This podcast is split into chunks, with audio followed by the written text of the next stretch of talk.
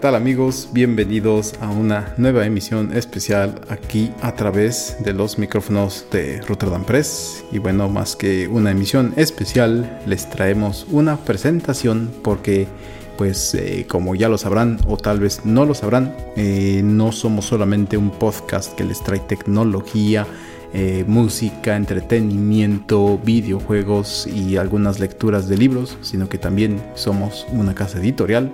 Nos encuentran en varias librerías como eh, la editorial de Rotterdam Press.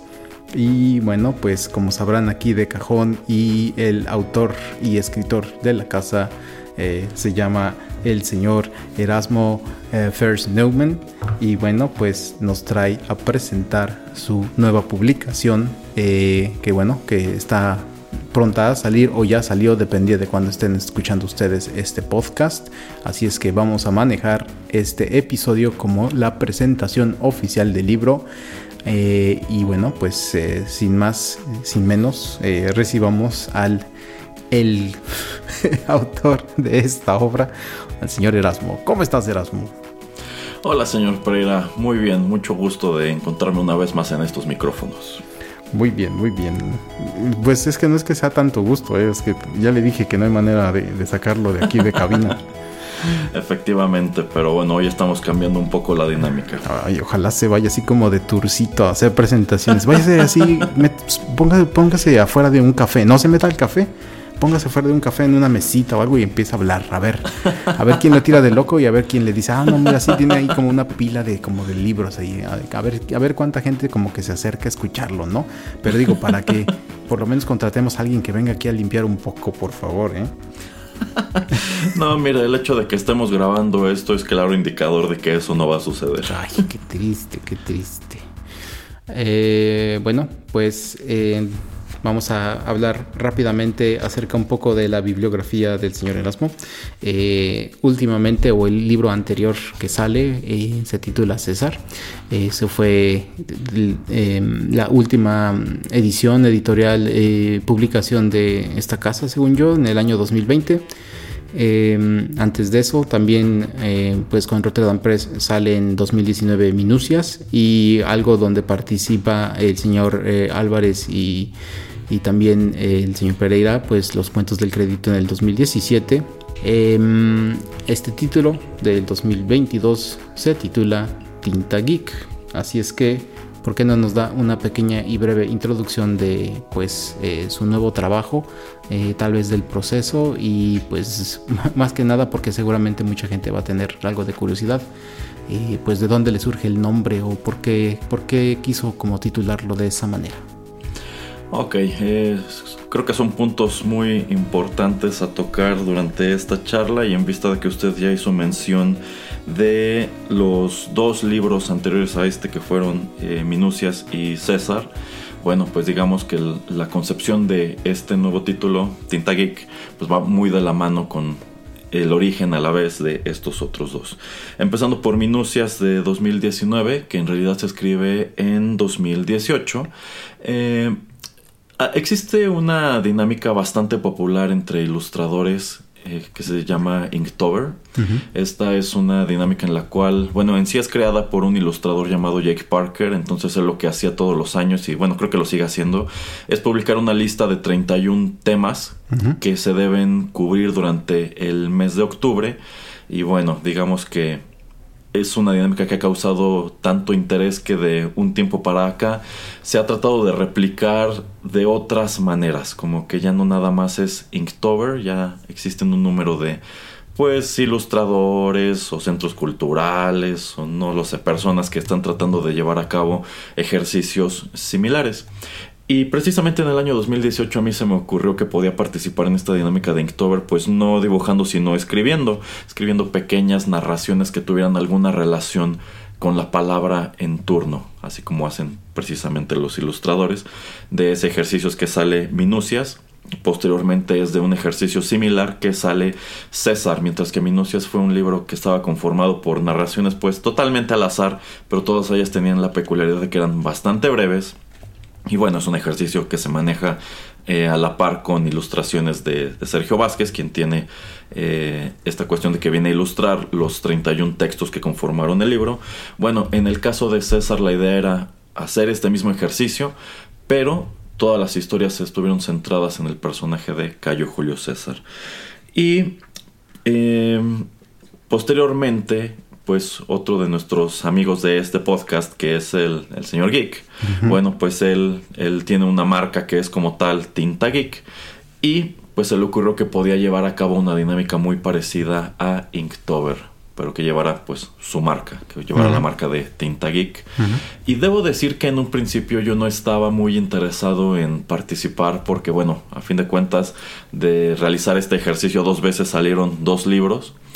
Sin embargo, cuando vi pues la lista con la temática que él eligió y sobre todo tomando en cuenta cuál es el nombre de, de su marca, Tinta Geek, se me ocurrió, la verdad, de muy última hora, que podía pues tratar de completar el reto.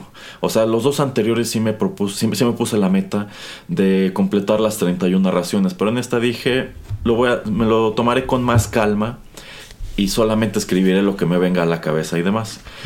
Pero la verdad es que terminé por completar igual las 31 narraciones, como que me enganché y dije, bueno, ya empecé, ahora lo termino porque lo termino. y bueno, los primeros algunos de los primeros 30 cuentos que aparecen en este nuevo libro en realidad son los que escribo para la dinámica Tinta Geek. Eh, y posteriormente dije, es que creo que ya estoy muy encarrerado y la verdad como que me fueron llegando de golpe otras tantas cosas. También retomé otras historias que estaban por allí guardadas y dije, creo que puedo extender el concepto de este libro un poco más. Y bueno, es así que termino pues reuniendo las 55 narraciones que están incluidas aquí. Y en cuanto al título, bueno, pues en vista de que la dinámica de la cual se desprendió era precisamente Tinta Geek, bueno, pues le pedí permiso al señor Geek de que me, permitiera utilizar su marca como título del libro en vista de que considero es muy adecuado, es muy adecuado tomando en cuenta que son narraciones, son pequeños cuentos, todos los cuales tienen la peculiaridad de que van relacionados pues quizá con cosas geek, podríamos decir, ¿no? sí, ah, muy bien, sí, porque esa iba a ser como parte de mi pregunta eh, que iba a continuar con, esta charla acerca de que algo que había yo notado eh, a diferencia de otras publicaciones que usted había hecho era esa, que eh, estos eran cuentos muy breves y que pues eran bastantes, ¿no? O sea, una gran cantidad, en eh, más o menos, no, no, no recuerdo el la cantidad de hojas que tiene, ciento, casi 150 hojas. Son como 150. Eh, entonces me había sorprendido un poco, ¿no? El, el, el, motivo, pero pues creo que usted nos está ya diciendo el por qué, ¿no? Pero no sé si mencionó que eh, tal vez el ejercicio también con minucias es que... Em, eh, usted casi se estaba dando usted a la tarea de cada día escribir un cuento nuevo, como para terminar todo a tiempo, eh, bueno, terminarlo en el periodo que tenía que ser. ¿Esto también lo realiza en este libro?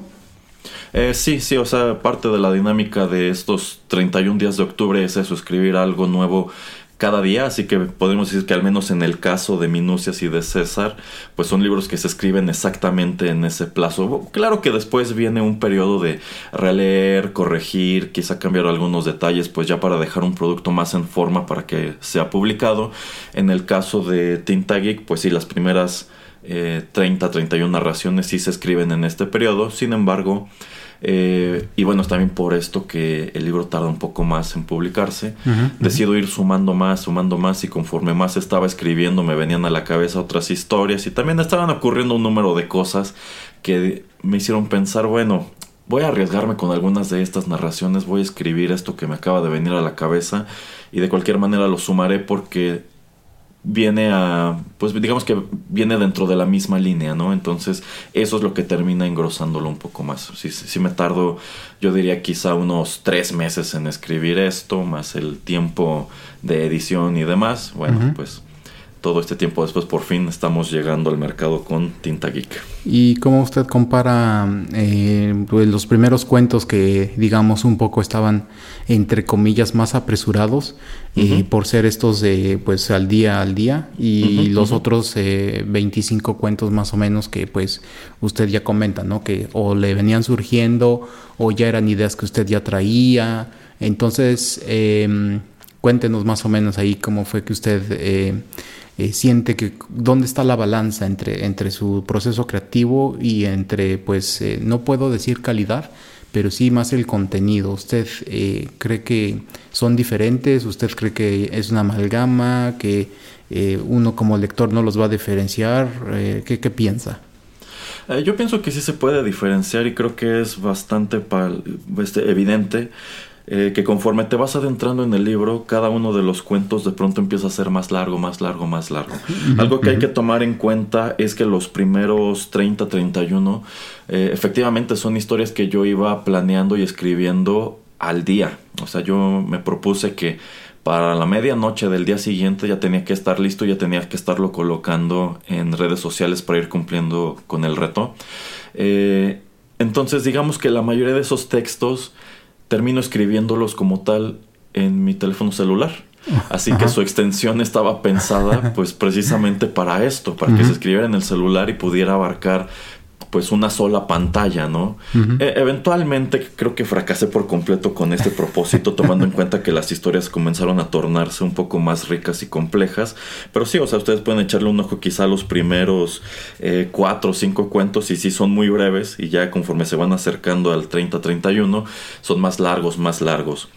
Y posteriormente eh, esto es del 32 en adelante, pues son incluso más extensos, tomando en cuenta que ya no tenía la presión de que era uno por día y que tenía más tiempo para pensar algunas cosas, para desarrollarlas y demás, y que tampoco tenía esta cuestión de necesito limitarme de preferencia a una sola pantalla del teléfono celular. Estos ya los, ya los puedo escribir con más calma, este, con más este, libertad en mi, en mi computadora.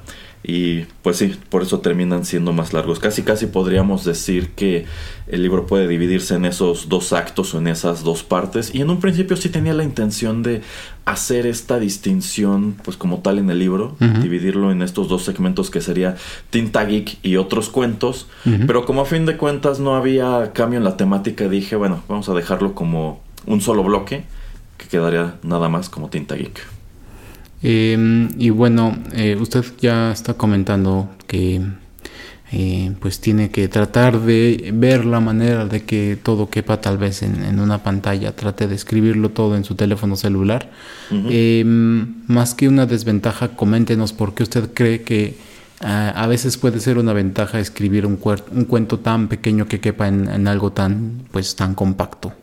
Bueno, de cierta manera te obliga a ser conciso y más que nada en lo personal siento que es un ejercicio que me obliga a explotar lo más que pueda la economía del lenguaje. Ah, si estoy tratando de proyectar quizá una imagen, pues no describirla en un párrafo, sino quizá en uno o dos enunciados solamente. Y siento que en algunos casos funciona, siento que en algunos otros, sobre todo yo creo los primeros cuentos, quizá el lector podría pensar, siento que esto es incompleto o que es una imagen muy, muy vaga. Pero conforme lo vas repitiendo, conforme lo vas desarrollando, creo que se vuelve algo un poco más efectivo y al menos a mí me termina dando herramientas. ¿Por qué? Pues porque yo me estoy poniendo este límite y yo quiero cumplir con ese límite y quiero terminar de contar mi, mi, historia en el espacio que yo me propuse. Así que digamos que me acorralo yo solo para obligarme a encontrar las herramientas que me permitan salir de este predicamento. Así que sí, escribirlo en la pantalla del móvil, en la pantalla del móvil tiene esa gran bondad, pero por supuesto que escribir en la computadora tiene otras tantas, como que ya no te sientes presionado por ese límite de caracteres, podríamos decir, o ese límite de espacio, y ya puedes explayarte un poco más. Por ejemplo, si asomamos a las historias que ya están hacia el final del libro, por supuesto que son historias que quizá no habría podido contar en el espacio de la pantalla del móvil, o quizás sí, pero no de la misma manera y quizá no con ciertos detalles que me di el lujo de, de incluir. Así que es, es, una buena pregunta. O sea, son dos maneras de escribir que te dan acceso a diferentes cosas. Cada una tiene sus pros y sus contras. Sí, sí. Em, otra cosa que también estaba yo pensando es que eh, un gran reto es pues darle eh, contexto al, al, cuento, a la historia que uno está tratando de contar en tan, pocos, en tan pocas palabras, ¿no? Entonces eso también yo creo que, eh, bueno, usted ya lo comenta, ¿no? Que es un ejercicio que de más en más pues usted está tratando como, pues son obstáculos que usted está esquivando o que está pues dispuesto a, a quitar de encima dando que usted está practicando pues eh, constantemente por lo menos en un espacio de un mes. Pero ¿no cree usted que esto es algo intenso como para un escritor? O sea, hacerlo o sentirse, o más bien también la pregunta sería más como subjetiva o refiriéndome a usted, ¿no se siente o no se sintió usted muy presionado al hacer este proceso? Eh, cuando estaba pues realizándolos. Digo, no sé si usted ya sabía o ya pensaba que lo iba a publicar, eh, más que en otros lugares que en redes sociales, sino pues ponerlo en, en, tinta en, en, unas páginas eh, y hacer una compilación. Eh, cuéntenos más o menos ahí de, pues, es, ¿se siente presión, no se siente presión? ¿O usted no sabía exactamente a dónde iba a llevar todas estas historias? bueno, en el caso de los dos libros anteriores, Minucias y César, la intención de escribir todo esto era precisamente publicarlo. Eh, con Tinta Geek, como insisto, yo no tenía la intención inicial de participar en el reto y ni siquiera me había propuesto completarlo, insisto, quería tomármelo con más calma. Dije, bueno, voy a escribir, quizá muchas de estas cosas no se publiquen, pero digamos que, que allí estaba retomando esta famosa frase de Ray Bradbury de que si escribes en un año un cuento al día, si escribes 365, alguno tiene que ser bueno, supongo, ¿no? Entonces eh, dije, quizá del ejercicio salgan cuentos que puedo conservar para publicarlos más adelante. Pero como sí completé el reto y como me vinieron a la cabeza otras historias más o menos dentro de, más o menos de la misma temática, dije, pues que caray, ya completé allí sin proponérmelo otro, otro libro, ¿no? Y, bien pude haber guardado algunas de estas cosas, pero eh, digamos que como este es un ejercicio netamente temático, dije, es que ya que está allí ese elemento, ya que está allí ese ingrediente, pues venga, vamos a publicarlo de una vez. En cuanto a sentirse presionado o no, yo siento que precisamente esa es la finalidad de retos como Inktober, presionarte y empujarte, porque muchas veces siento que necesitamos eso. Si ustedes asoman algún día alguna de estas cuentas como de memes de escritores o chistes de escritores, pues uno de los más recurrentes es la procrastinación. Entonces yo considero que a veces sí necesitamos un ejercicio como este que nos obligue, que no nos permita ponernos cómodos y no diga, bueno, hoy voy a escribir, pero me voy a, proponer, me, voy a proponer escribir todo este mes, pero híjole, creo que hoy no porque ya es tarde y porque está la serie o porque tengo flojera o tengo hambre.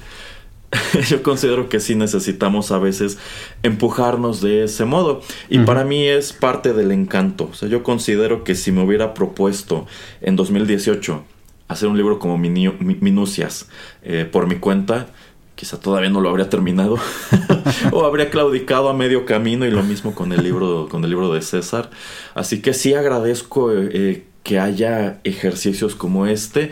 Y no considero que sea una presión de que de pronto estés estresado y estés jalándote los pelos o jalándote la cara porque no se te ocurre nada. Al menos yo considero que tener estos estas fechas de entrega, tener estos límites, es algo que me obliga a estar constantemente pensando, bueno, ya tengo el cuento de hoy, pero ¿qué voy a escribir mañana y qué escribiré pasado mañana? Y así consecutivamente hasta completar los 31 días.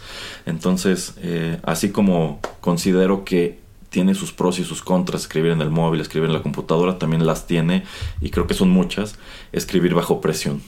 Mm, sí, sí, yo creo que Em, el sentir que eh, pues tiene una fecha límite eh, también hace que eh, trate usted de, sacar lo mejor de sí, pero pues yo siento que el hacerlo por tantos días tan constante es este bastante difícil, es un, es un buen reto, es así como cualquier reto que uno se podría poner, no solamente eh, creativo o tal vez este no sé la gente que quiere empezar a correr no sé un medio maratón y pues tiene que de a poco a poco eh, pues eh, crear estamina y se salen no sé a caminar y después a correr etcétera etcétera pues es eso no es este tratar de hacer el ejercicio hasta que el cuerpo pues como que eh, se acostumbra y yo creo que es lo mismo con, con, la mente, pero aquí usted acaba de caer en una gran trampa porque ya nos acaba de decir entonces que usted no escribe cuentos diarios por durante todo el año.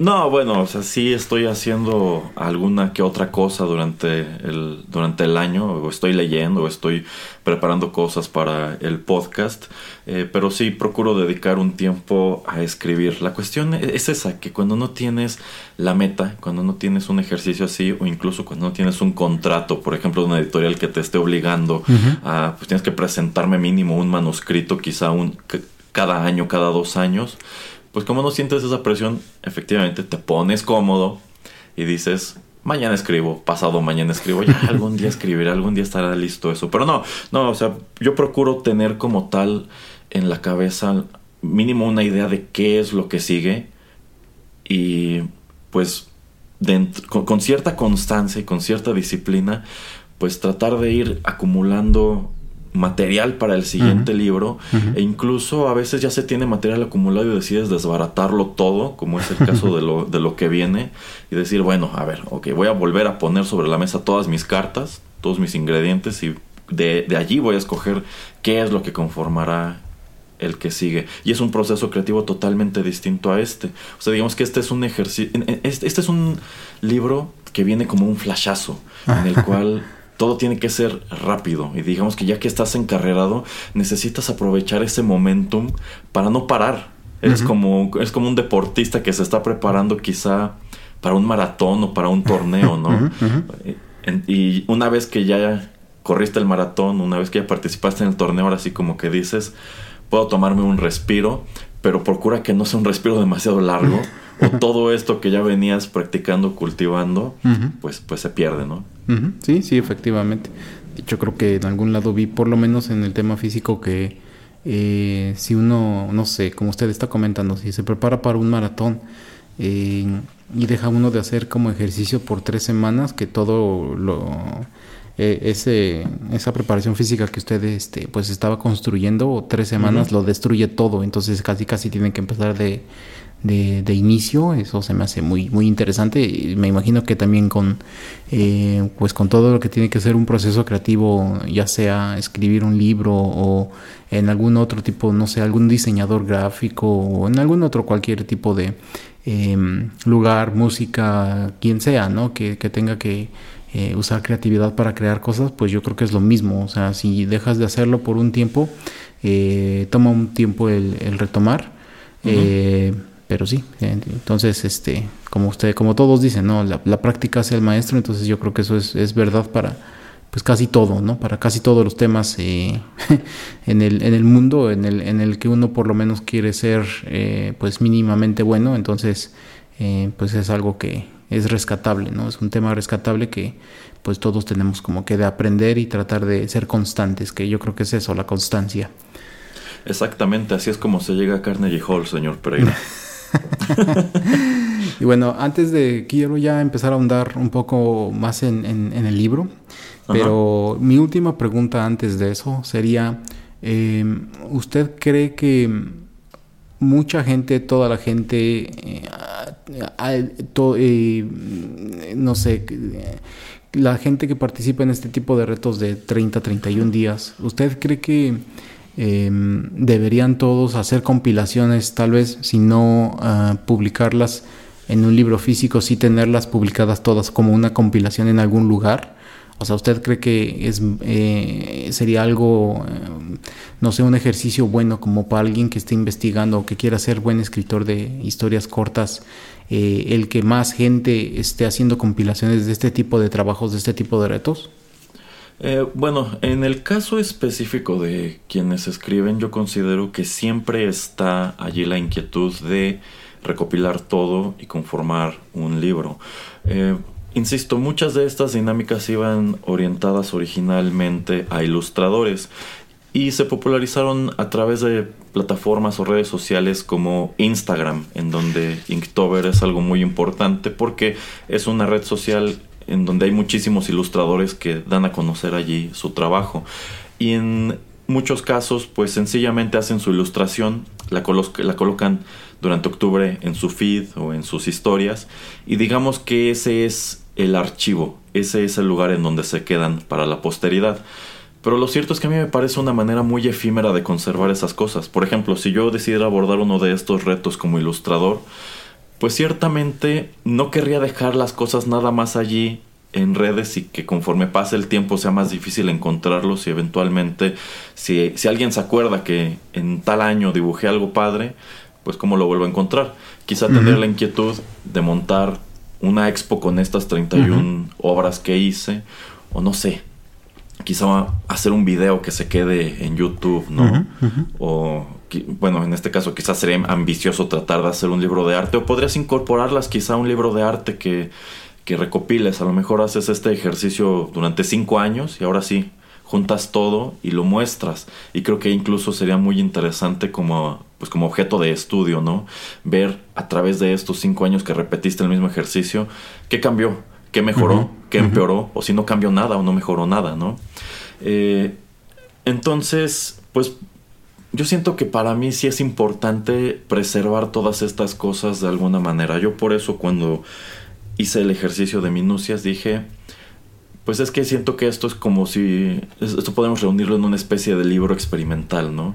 Un libro muy pequeño, con historias muy pequeñas, con ilustraciones que, bueno, tuvieron la peculiaridad de que fueron ilustraciones hechas a mano y hechas digamos que en una sola en una sola toma así como Sergio hizo el dibujo así quedó y así apareció en el libro y pues también tuvo la cuestión de que fue un título bastante limitado, con una difusión bastante limitada.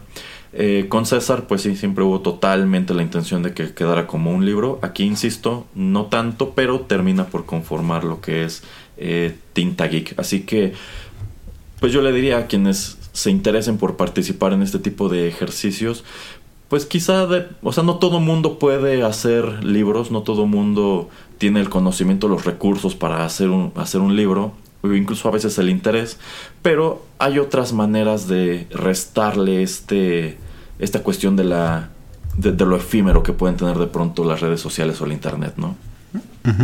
Sí, sí, sí, exactamente. Eh, bueno, eh, ya quiero entonces, este, pues, saltar a lo que viene siendo ya un poco el contenido de, este nuevo libro. Eh, usted ya nos está comentando un par de veces en las preguntas que le hice anteriormente que existe una temática eh, alrededor de, la creación del tal. Eh, ¿Por qué no nos cuenta un poco acerca del reto, acerca de, pues digamos, en general la temática de lo que fue ese reto de, Tinta Geek o de dónde sale Tinta Geek y más o menos dónde podría usted encapsular pues en, un gran domo todo lo que viene adentro de su libro. ok, mire, ¿qué le parece si primero hablamos de manera general sobre cuáles son los contenidos o cuál es la, la temática del libro y posteriormente, ya a manera de, de postre o de digestivo, podemos entrar, digamos, con, con spoilers a algunos cuentos específicos, yo pienso que más que nada pensando en quienes ya lo, ya lo leyeron o quienes necesitan un poco más de información para que termine de antojárseles. Ah, no sé, claro, aquí, aquí estamos, eh, aquí, aquí estamos como en otros programas, aquí es sin spoilers y, ya en, en algún, en, en, otro episodio yo creo que haremos esto eh, dos partes, así es que la, la, saga continúa, o la parte 2 de la presentación continuará ya con spoilers, pero dejemos este primer episodio nada más como eh, como pues, aperitivo. exactamente, con toda esa gente, dejándola todos interesados, así como que ya quiero tenerlo en mis manos. Exacto. Bien, eh, efectivamente, como el, nombre de la dinámica era Tinta Geek, dije, quiero que todas las historias tengan que ver con cosas geek. Así que podríamos decir que, como, como bien señala uno de los comentarios en la, en, la cuarta de forros del libro. Esta es una colección de, falsos recuerdos, fanfics y universos paralelos todos los cuales tienen algún tipo de relación, pues si no tanto con la cultura pop, que yo creo que sí hay algo de cultura pop aquí, también es también hay mucha yo diría historia del entretenimiento o historia de distintos medios.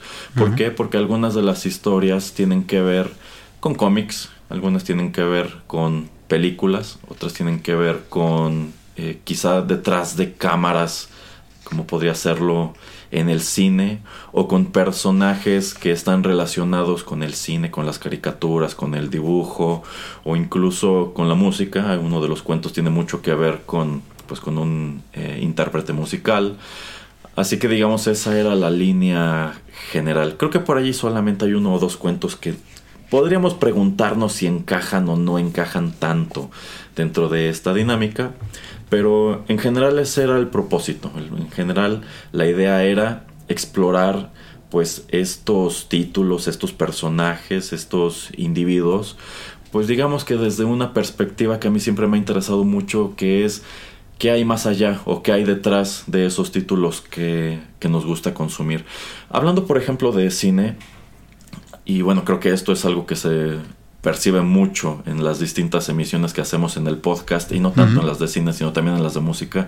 Pues por lo regular estamos hablando mucho de la historia detrás de estos materiales y cosas curiosas y pues otros otras otras tantas cuestiones que pueden relacionarse con, con las mismas no o sea temas de interés. O sea si vamos a hablar por ejemplo de una de una película o de una caricatura no solamente hablamos sobre ella, sino a veces también hacemos mención de quién la hizo, ¿no? ¿Por qué la hizo? ¿O qué tanto estaba ocurriendo quizá en la vida del artista o de los actores cuando, cuando ocurrieron estas cosas? Y del mismo modo decidí explorar en algunos casos, pues eso mismo. ¿Qué es lo que lleva a un creador eh, o cómo se puede inspirar un creador para hacer una caricatura, para obtener una idea para una caricatura que le está encargando una cadena como Cartoon Network, ¿no? O que pueda hacer otro productor cuando se encuentra en la calle a una celebridad venida a menos y está planeando pues un programa que, que pueda competir en la tele y de pronto se le prende el foco, bueno, creo que puedo explotar a este personaje de otra manera, una manera muy distinta a la que pues, se ha visto antes en la, en la televisión o incluso contar historias de pues cómo inciden ciertos productos que llegaron a la tele en cierto momento con pues fenómenos que se dieron después al interior del medio o incluso hacer eh, crossovers de personajes, ¿no? Por ahí hay un, un, cuento que es un gran crossover de dos monstruos gigantes que pertenecen a universos totalmente distintos, pero la verdad es que a mí siempre me había llamado la atención cómo podrían cruzarse, ¿no? Y cómo sería ese crossover. Y digamos que es nada más el, el planteamiento pero yo considero que con el planteamiento basta. ¿Por qué? Porque de allí tú puedes imaginarte qué es lo que, lo que sigue, ¿no? O incluso también eh, de pronto imaginar conversaciones, conversaciones que terminan siendo cruciales para un producto que en ese momento estaba en ciernes, ¿no? O sea, yo veo, por ejemplo, una película, una película desastrosa y me pregunto, cómo fue la charla que, propició que, esto ocurriera, ¿no? o sea, a alguien tuvo que parecerle una buena idea en algún momento, pero estoy seguro que dentro de la mezcla, estoy seguro que dentro del equipo hay alguien que se dio cuenta, esto, esto no es un buen producto, pero no sencillamente no tiene la autoridad ni la influencia suficiente para decir, para decirlo, ¿no? Entonces son ese tipo de cuestiones las que decidí explorar a través de, este libro. Por eso, por eso son eh, falsos recuerdos, por eso son fanfics, porque en algunos casos estoy retomando personajes ya establecidos. También son universos paralelos. ¿Por qué? Porque por allí en alguna de las narraciones lo que me propuse era explorar exactamente eso. De pronto hay títulos que nunca se llevaron a cabo, pero te, te queda la pregunta, ¿qué hubiera pasado si sí los hubieran llevado a término. Y probablemente hubieran sido un desastre o probablemente no. Entonces es el tipo de cosa que me propuse explorar. Sí, bueno, a grosso modo creo que es una muy buena descripción de lo que usted nos presenta aquí en estas 150 páginas. Em, yo quería nada más como enfocarme poco, no tanto, pero sí a eso último que usted eh, acaba de mencionar, eh, estas cosas que pues no salen a la luz, que tal vez eh, son cuentos que alguien contó por ahí, por allá, que a veces son leyendas, que a veces son mitos, que como usted dice, en algunos universos paralelos tal vez sí fueron creados. Em, usted como autor, em, ¿cuál es su experiencia pues al tener que, digamos, cuando está armando un libro, el tener que deshacerse, bueno, y como autor como de cuentos eh, cortos, como ustedes, eh, ¿cuál es su experiencia al tener que ir como que descartando o eh, dejando de un lado cierto material que pues tal vez no va a ver la luz y pues decidiste más por otras cosas? Así, ¿cuál es más el proceso de, de descartar que el de elegir? bueno, efectivamente a veces uno tiene que descartar, o sea, tú puedes tener una idea que suena bastante bien, pero al momento de ejecutarla, incluso durante el proceso dices, creo que sonaba mejor en mi cabeza, pero ahora que lo estoy plasmando, creo que cuando un tercero venga y lea esto dirá, es inverosímil o es tonto o sencillamente no funciona. Yo considero que eso es muy importante. Parte del proceso creativo también es, pues digamos, tener el criterio o tener la humildad de decir, pues quizá no todo es bueno, quizá de pronto hay cosas que es necesario dejar fuera o incluso quizá caer en la cuenta de la idea no es mala, sencillamente no la desarrollé bien. Y yo considero que de esto hay una gran cantidad de ejemplos allá afuera, ya que hemos estado mencionando mucho películas, pues a lo largo de los programas que hemos hecho, nos hemos encontrado con algunas que hemos llegado a esa conclusión. Era una buena idea, pero sencillamente no supieron desarrollarla. Hubiera funcionado mejor si hubieran cambiado esta cosa o este actor o estas cuestiones. Y lo mismo sucede al momento de estar escribiendo cuentos. A mí sí me ha sucedido que me viene a la cabeza una idea y digo, creo que funcionaría. Al momento de escribirla digo, es que no me convence. Por ejemplo, he tenido que cambiar a veces incluso la perspectiva del, narrador. Hay historias que creo que puedo contar en primera persona y al momento de estar escribiéndolas, o incluso ya teniéndolas terminadas y leyéndolas, digo, no funciona. Yo creo que mm. en realidad quien debió contar esta historia es alguien más, es alguien que está viéndolo desde fuera, ¿no? O incluso a veces un narrador omnisciente. ¿Por qué? Porque hay detalles que necesita darte a ti como, como lector. Eh, esta cuestión de, de los narradores siempre me ha parecido interesante y muy compleja a la vez. Por ejemplo, no todos los cuentos están contados desde la misma perspectiva. Muchos de estos cuentos eh, los hago en primera persona, pero otros sí trato de que sean en, en, tercera persona. Y sobre todo tomando en cuenta la temática del libro, yo considero que una gran falta del mismo, aunque no estoy seguro de que ese sea el adjetivo correcto, es que algunos de estos cuentos no son muy reader friendly. Yo considero que muchas de estas historias, sobre todo tomando en cuenta la extensión y también que decidí agregarles cierto elemento de interrogante o de misterio a la manera en que están escritos, yo siento que sí hay muchos cuentos que necesitas tener eh, X bagaje cultural para entenderlos, ¿no? para saber exactamente en dónde está en dónde está la broma, ¿no? O dónde está el chiste, o dónde está, dónde está el catch de, la, historia. Entonces, eh, precisamente por eso creo que es importante jugar con los narradores y también esto que usted ya señaló, darte cuenta que funciona y que no funciona. De los 31 eh, textos que hice precisamente para el ejercicio de Tinta Geek, hay uno que no llega al libro final porque ya teniendo el libro pues prácticamente armado para pasar a la siguiente a la, siguiente fase, pues por más que leía este cuento decía es que no termina de convencerme y cambié una cosa y cambié otra y alteré un párrafo, etcétera. Y por más cosas que le cambié dije creo que no funciona. Creo que la manera en que traté de traer este personaje a este contexto no, no me convence. Así que terminé por dejarlo fuera eh, eh, y reemplazarlo con otra cosa.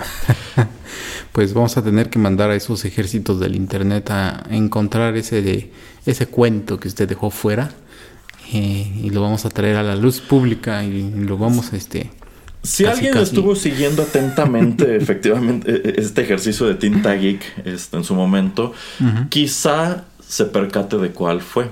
Pero tomando en cuenta que en sí creo que esto solamente lo estuve publicando como parte de los stories y es totalmente deliberado. eh, no lo sé, quizás sea un poco, un poco complicado. Estoy seguro que quizá el señor Pereira, quizá el señor Geek sí se acuerden de cuál es el que quedó fuera y quizá por ahí uno que otro curioso también. Es lo que también le iba a comentar y se me, se me pasó, de que si mucha gente también hacía esto de ponerlo en las historias, eh, obviamente yo creo que una compilación pues eh, ayuda mucho porque pues si no es algo que literalmente se pierde y no sé si estuve enfermo o si fui a un partido de fútbol o yo qué sé, si tuve otras cosas que hacer y no tuve acceso o se me cayó el internet, yo qué sé, pues me pierdo de esa historia, ¿no? Entonces, este, yo creo que el, hacer compilaciones es una también una manera pues de rescatar algo que pues alguien que si quiere leerlo lo puede leer. Eh, no se preocupe, eh, eh, mi, amigo Marky Mark me ayudará a encontrar lo perdido. Eh, efectivamente, seguro, seguro, si algún día Mark Zuckerberg se, topa con este libro dirá, hey, ¿dónde está ese otro cuento que publicó algún día en Instagram? ¿Por qué ese, por qué ese no, no llegó al libro? sí, efectivamente. Eh, y bueno, eh, regresando a, su libro, em, yo por lo menos a, leerlo, em, las historias que tengo más este pues en memoria o, que, se quedaron más en mí, yo creo que son esas historias en primera persona, pero pues es eso, yo creo que es eso como que por lo menos en mi, en, mi manera de leer libros, eh, son las historias siempre que, que, pues se quedan más eh, conmigo por porque me trato de poner en los zapatos de, de, la persona que está contando la historia y no solamente verla como pues un testigo ahí eh, perdido o como un fantasma que va ahí caminando entre todas las escenas que están sucediendo.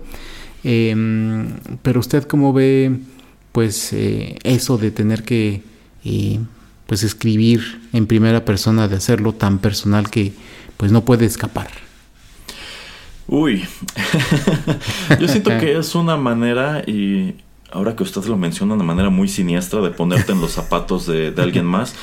por ejemplo, un, un, autor que eh, por lo regular escribía, es más que así estoy seguro que, todos sus cuentos son en primera persona, era pues Charles Bukowski. Y yo siento que eso precisamente te permite a ti como autor asomar mucho a la psique. ¿Por qué? Porque yo considero que él era un autor eh, pues bastante honesto en cuanto a que digamos que el Bukowski narrador en realidad no era distinto del Bukowski real. Sobre todo tomando en cuenta que muchos de esos cuentos pues sí tienen eh, numerosos ingredientes de cosas que él experimentaba en su, en su día a día. Así que de cierta manera es como si Bukowski nos estuviera permitiendo pues, habitar su piel un rato, ¿no?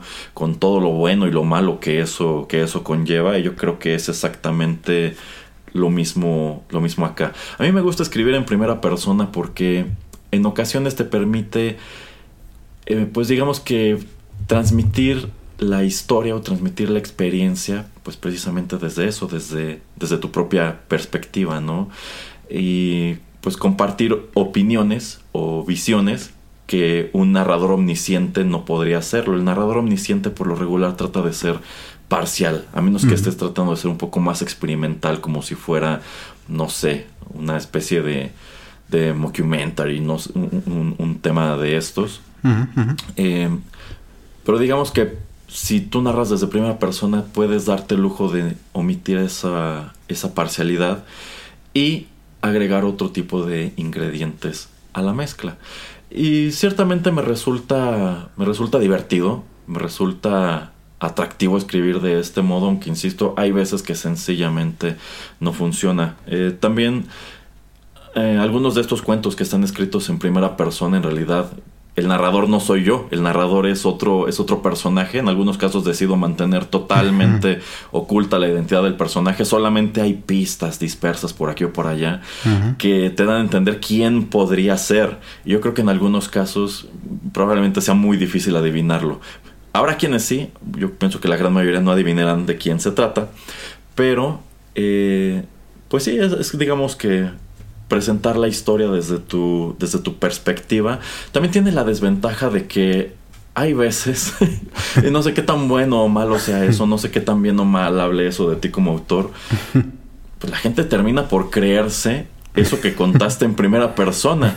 Por ejemplo, recuerdo una ocasión me invitaron a una, a una lectura y llevé un cuento que de hecho no, no ha sido publicado en, ninguno de estos libros, pero digamos que aquí había una cuestión de que el narrador en algún punto entabla una relación con la chica, pero cuando ocurre cierta cosa en la historia, la chica ya no está interesada.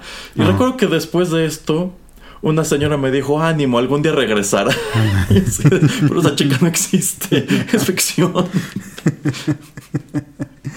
Es como eh, varios comediantes de Late Night eh, comentan también que obviamente muchos de ellos se utilizan a, su esposa de la vida real como pues un instrumento para una broma y que sí, obviamente mucha gente como que se la cree y dice, ay, o sea, no sé, tal vez, ay, pobre señora, este, la trata bien mal, o ay, este, esta señora sí es bien canija con este, con este eh, presentador, y por qué sigue él con ella, y así que, y obviamente también comentan eso, ¿no? De que eh, llegan con ellos eh, y les, les dicen o les eh, pues este comparten algún comentario acerca de alguna broma o algún tipo de situación que ellos estaban estableciendo solamente pues para sacarle la risa a la audiencia.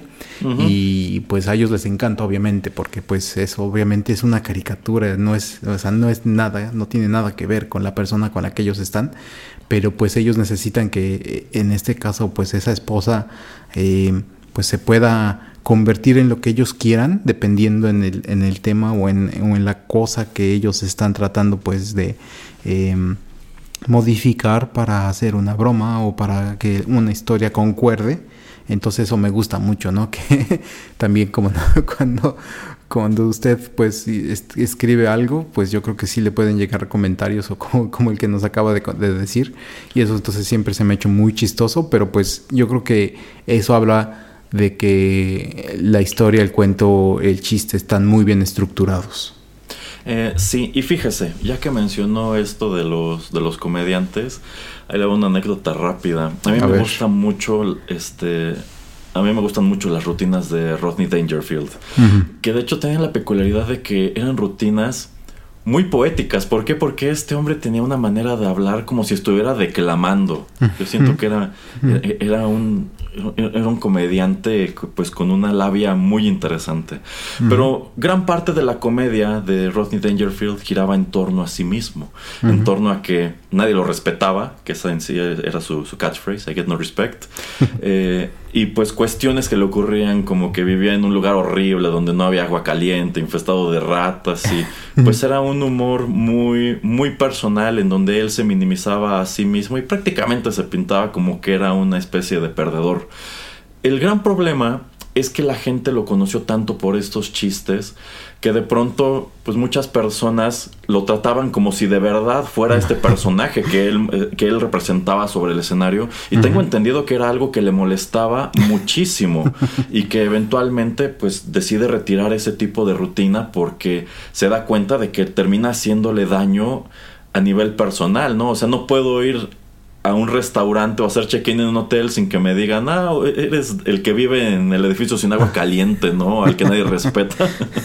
Entonces, este, bueno, igual habla de cuán efectiva y cuán memorable era su comedia. Sí, sí, sí, sí. Em, bueno, casos varios otros también podríamos saltar, pero como estamos aquí para una cosa, y vamos a tratar de enfocar un poco al tema en cuestión. Eh, y para pues no súper extenderme mucho, eh, creo que tengo un par de eh, preguntas, de últimas preguntas, y ya después le daré un poco a usted de tiempo si quiere abordar algo más que tal vez yo pues no he notado o, a lo cual usted quiere pues poner un poco más de, foco o de, enfoque. Em, usted pues estaban comentando que en la creación de, de estos cuentos, eh, muchas veces usted em, pues nos cuenta eh, el lado tal vez de la historia de pues cuando alguien iba en, ese camino, en ese proceso de crear algo nuevo o de crear eh, una historia ya sea en una película o para un cómic o para una serie, etcétera y algunas de sus otras historias están basadas dentro de un universo, por ejemplo, un, cómic o una, historia o una serie animada donde pues eso fue creado por alguien. Em, ¿Cómo usted trata de abordar esas dos cuestiones? Porque en una usted tiene que adentrarse en un, universo que ya fue creado por alguien más y en el otro pues usted digamos que pues em, puede explorar o puede, puede darse más libertades tal vez, ¿no? Porque pues ya en un universo establecido pues también hay restricciones. Entonces, eh, ¿cómo abordar el proceso creativo en esas dos eh, pues, circunstancias? Creo que todo se reduce a atreviéndose. Por ejemplo, en el caso de universos ya establecidos como esto que mencionaba de los dos monstruos gigantes a quienes yo encaro en uno de los cuentos, pues ninguno de estos dos universos tiene que ver con el otro, pero absolutamente en nada. Pero ambos tienen la cuestión de que es un monstruo gigante que surge de las aguas, ¿no? O que vive en las aguas. Entonces, pues sencillamente rompes esa, rompes esa barrera. Vamos a decir que en algún universo paralelo, esos dos monstruos, monstruos existen a la par, despiertan a la par, quizá el surgimiento de uno es lo que propicia el surgimiento del otro, y claro que tienen que, tienen, claro que, tienen que enfrentarse, ¿no? Si es que genuinamente terminarán enfrentándose y dejamos allí volando la gran interrogante de, quién ganará, ¿no? Eh, en, otros, por ejemplo, eh, pues decido abordarlo como que, digamos, es una serie animada. Bueno, vamos a imaginarnos que esta no es una serie animada que alguien escribió y dibujó, sino que son personajes reales, más o menos como lo que ocurre en Roger Rabbit, ¿no? O sea, estas caricaturas son, son celebridades, son celebridades cuyo trabajo es actuar en las caricaturas.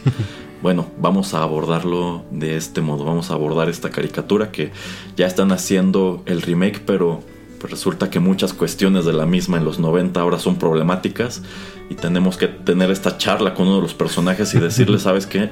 Estamos regresando todo el elenco, pero tú no porque pues porque simbolizas algo que no es afín a las sensibilidades actuales. Ajá. Este, o en otros casos es netamente un detrás de cámaras. Por ejemplo, entre los últimos cuentos, pues son eh, situaciones que ocurren, digamos que en el estudio, en la mesa creativa, qué sé yo. En donde, pues, por ejemplo, tienes una, una, mesa de escritores que están trabajando para un show antes de que, antes de que se estrene, ¿no? Estamos en una etapa muy preliminar y alguien, y alguien decide pues hacer notar, es que yo considero que la idea no funciona. ¿Por qué? Pues porque si esto se supone que es una secuela de algo que ya se vio antes, tendría que pasar esto, esto, esto, esto, esto. y al final, bueno, efectivamente, pero es una visión demasiado loverga para una serie para niños, ¿no? eh, y cuestiones así, o sea, sí, sí es este, muy distinta la manera de, abordar todos estos, todos estos temas. En algunos casos sencillamente son, son fanfics, son pues pequeñas historias que yo considero podrían ocurrir dentro de este universo respetando totalmente sus límites y quizá incluso hasta tendrían cabida dentro de ese, de ese universo porque a fin de cuentas son pues son, pequeños guiños, ¿no? Son, son cosas muy pequeñas que ocurren en un pequeño plazo de tiempo y como son historias bastante grandes que poco a poco se están construyendo, bueno, sencillamente este podría ser uno de, tantos ingredientes, ¿no? Sí. Em, y bueno, eh, una de las últimas preguntas que, que le traigo es em, refiriéndome a pues todo lo que pasa en la actualidad y pues mucha gente comenta, ¿no? Que eh, lo que vemos en las películas, en las series, eh, en la radio, en la música, en todo lo que tiene que ser eh, pues creado en, en, un momento en la, en, la historia, digamos, o en, en, ciertos puntos, pues obviamente es afectado o es influenciado por lo que sucede alrededor en la época en la que pues este producto es creado. Em, ¿Usted qué tanto cree que su última obra, esta obra Tinta Geek, eh, es afectada, es influenciada por pues todo lo que está sucediendo, no sé, en los últimos 3, 4 años y qué tanto, o y qué tanto o cómo usted trata de evitar esa trampa de no caer en eso de pues esto es lo que estoy viendo o consciente o inconscientemente trata de salirse de ahí o no le importa o cómo lo ve usted de esa manera. Bueno, es que hay trampas en las que uno de hecho cae deliberadamente, a ver a dónde lo lleva. Eh, pero por ejemplo, si hemos de hablar de cómo incide en la creación de este libro una cosa como la pandemia del COVID-19, lo cierto es que sí influyó muchísimo. Es más, quizá me atrevo a decir, sin muchas cuestiones que estaban pasando en mi vida a raíz de, esto, probablemente no habría escrito muchas de estas cosas. ¿Por qué? Bueno, pues porque es un periodo en el cual tengo la oportunidad de explorar un número de materiales en línea que no había explorado, que había tenido la intención, pero sencillamente no me había dado el tiempo. Tengo la oportunidad de avanzar un poco en lecturas que tenía pendientes y también tiempo de escribir. Entonces, eh, sí, sí, este, digamos que muchas cosas que sobre todo consumí durante este periodo inciden aquí. Y precisamente por eso hay temas que se repiten.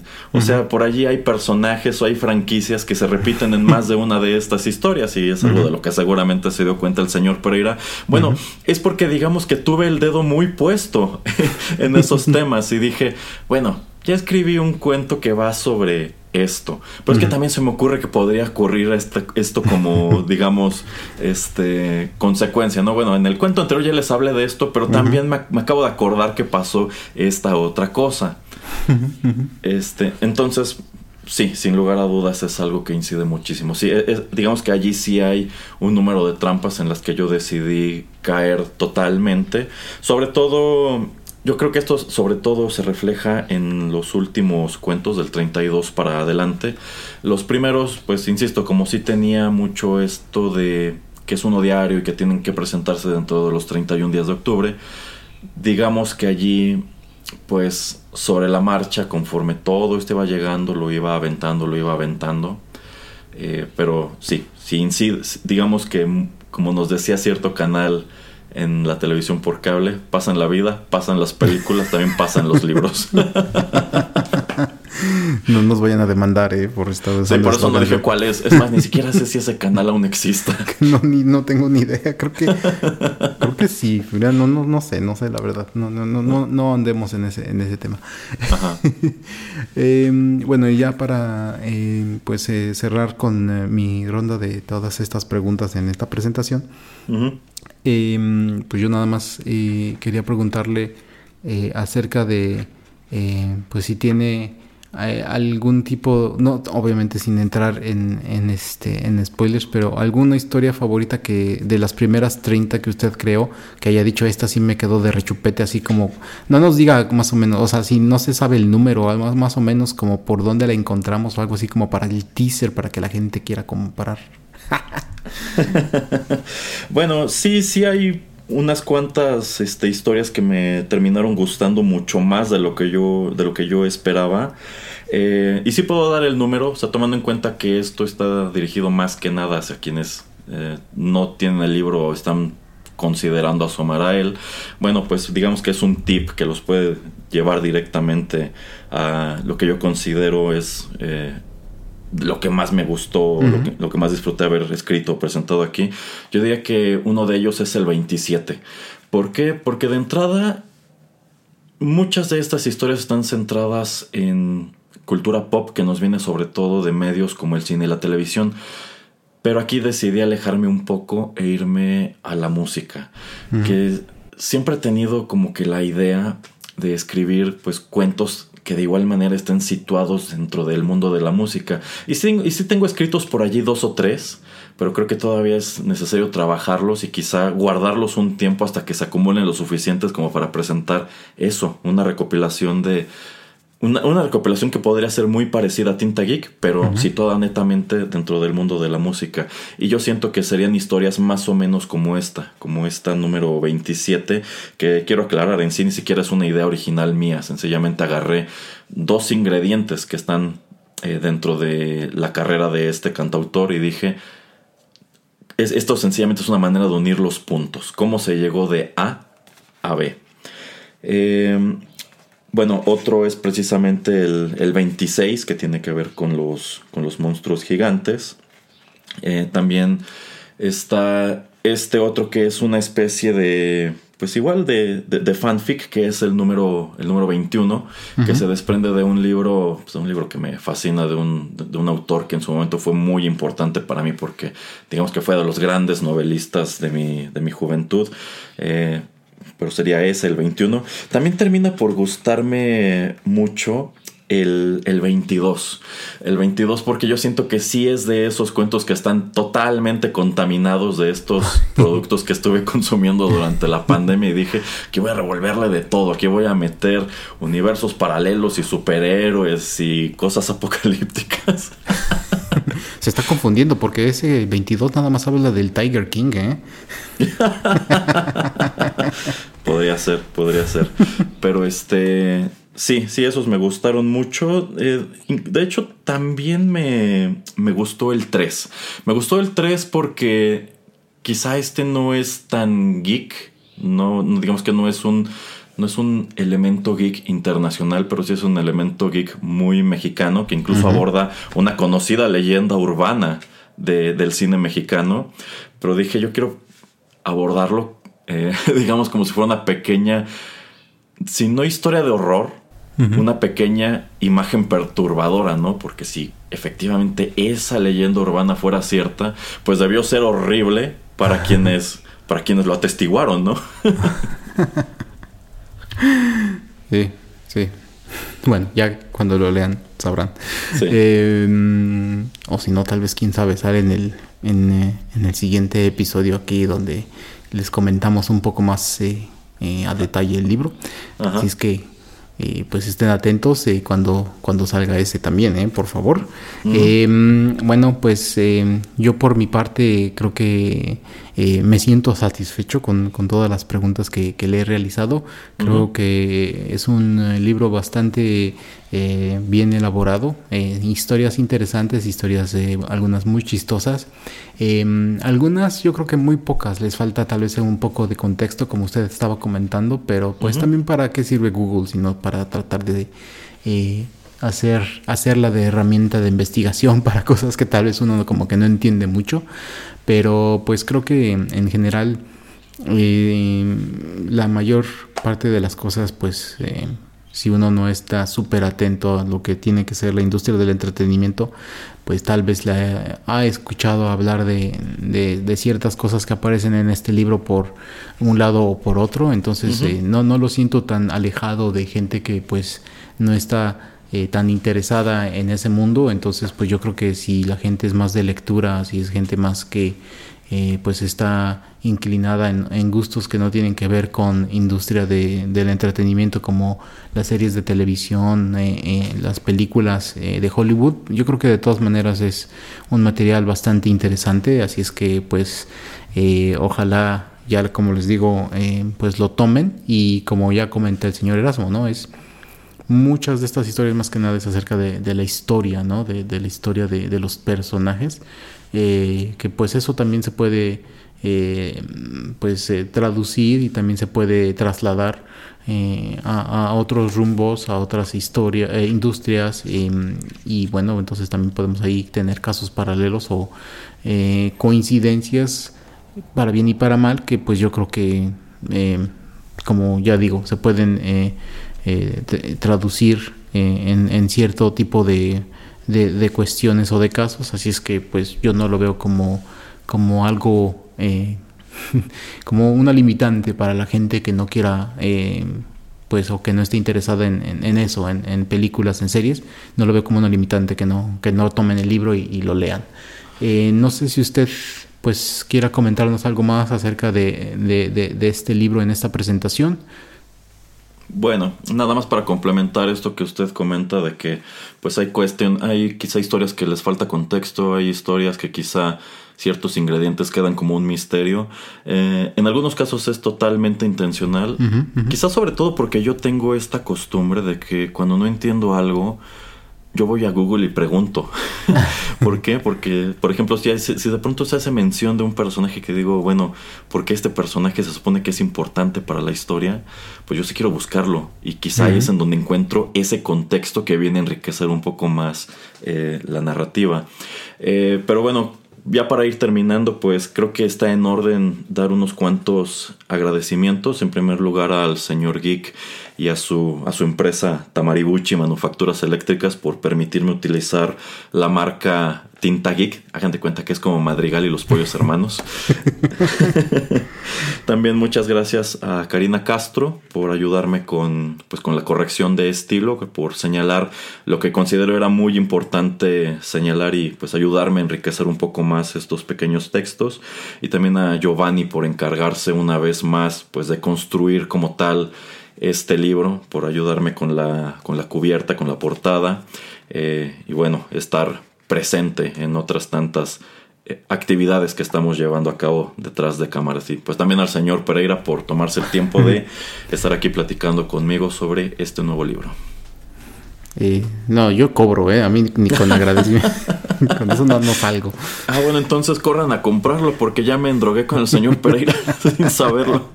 Así también por eso lo estoy promoviendo, porque si no, eh, no sale no, sale el cheque y no sale el viático. Entonces, ah, ¿aquí, me va a cobrar las famosas regalías que según usted ah. le debo del podcast. Ah, ay, no, no nada más del podcast. A ver, déjeme ver otra vez la biografía. Ah, sí, mire, me debe eh, la, bibliografía, perdón. Eh, sí, de los cuentos del crédito, me híjole, no hay, ya de ahí, ya de ahí nada más. De los cuentos de, uno, cuentos de un hombre solo también me debe así como otro porcentaje y de mínimo de lo que vino de las profundidades, está, seguro me debe varias. Así es que tenga cuidado que eh, mis abogadillos estarán en contacto con usted muy prontamente. Mejor debo llamar a Sol. Probablemente sí. Bueno, pues eh, quiero agradecer a todos nuestros escuchas por haber compartido pues un poco más de una hora en esta presentación de este libro Tinta Geek eh, del señor Erasmo.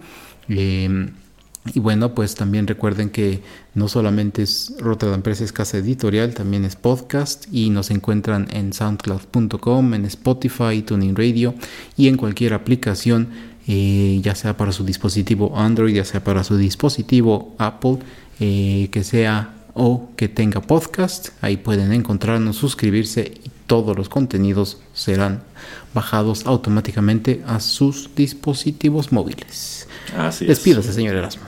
Bueno, pues Igual, muchas gracias por habernos acompañado en, este, en esta breve presentación de Tinta Geek, un libro que de hecho pueden adquirir pues directamente con nosotros en Rotterdam Press, pero quizá al momento que ustedes escuchen esto también esté disponible en algunos puntos de venta que pueden consultar precisamente en nuestras redes sociales eh, como Instagram, así que estén, estén al pendiente. Muy bien, ¿Y, y así envías usted a toda la República? Por supuesto, el envío es gratis a toda la República y podremos manejar alguna tarifa preferencial para envíos internacionales. Ay, qué interesante. ¿Y, si vivo en Hawái también me llega?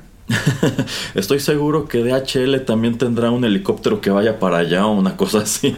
¿Y en la isla nublar también? En la isla nublar no estoy del todo seguro, señor Pereira, porque usted debe estar al tanto mejor que nadie que el gobierno de Costa Rica estableció una especie de área de excepción, entonces allí sí no, no, no, se puede viajar de ningún modo. Pero igual y contratamos por ahí algún lanchero o algún algún este,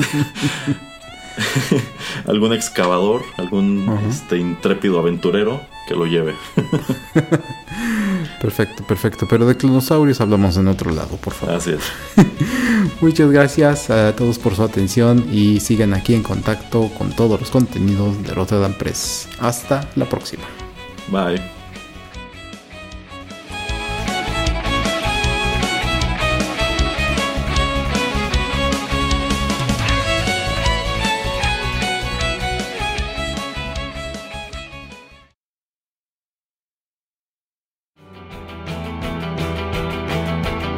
Estás escuchando Rotterdam Press.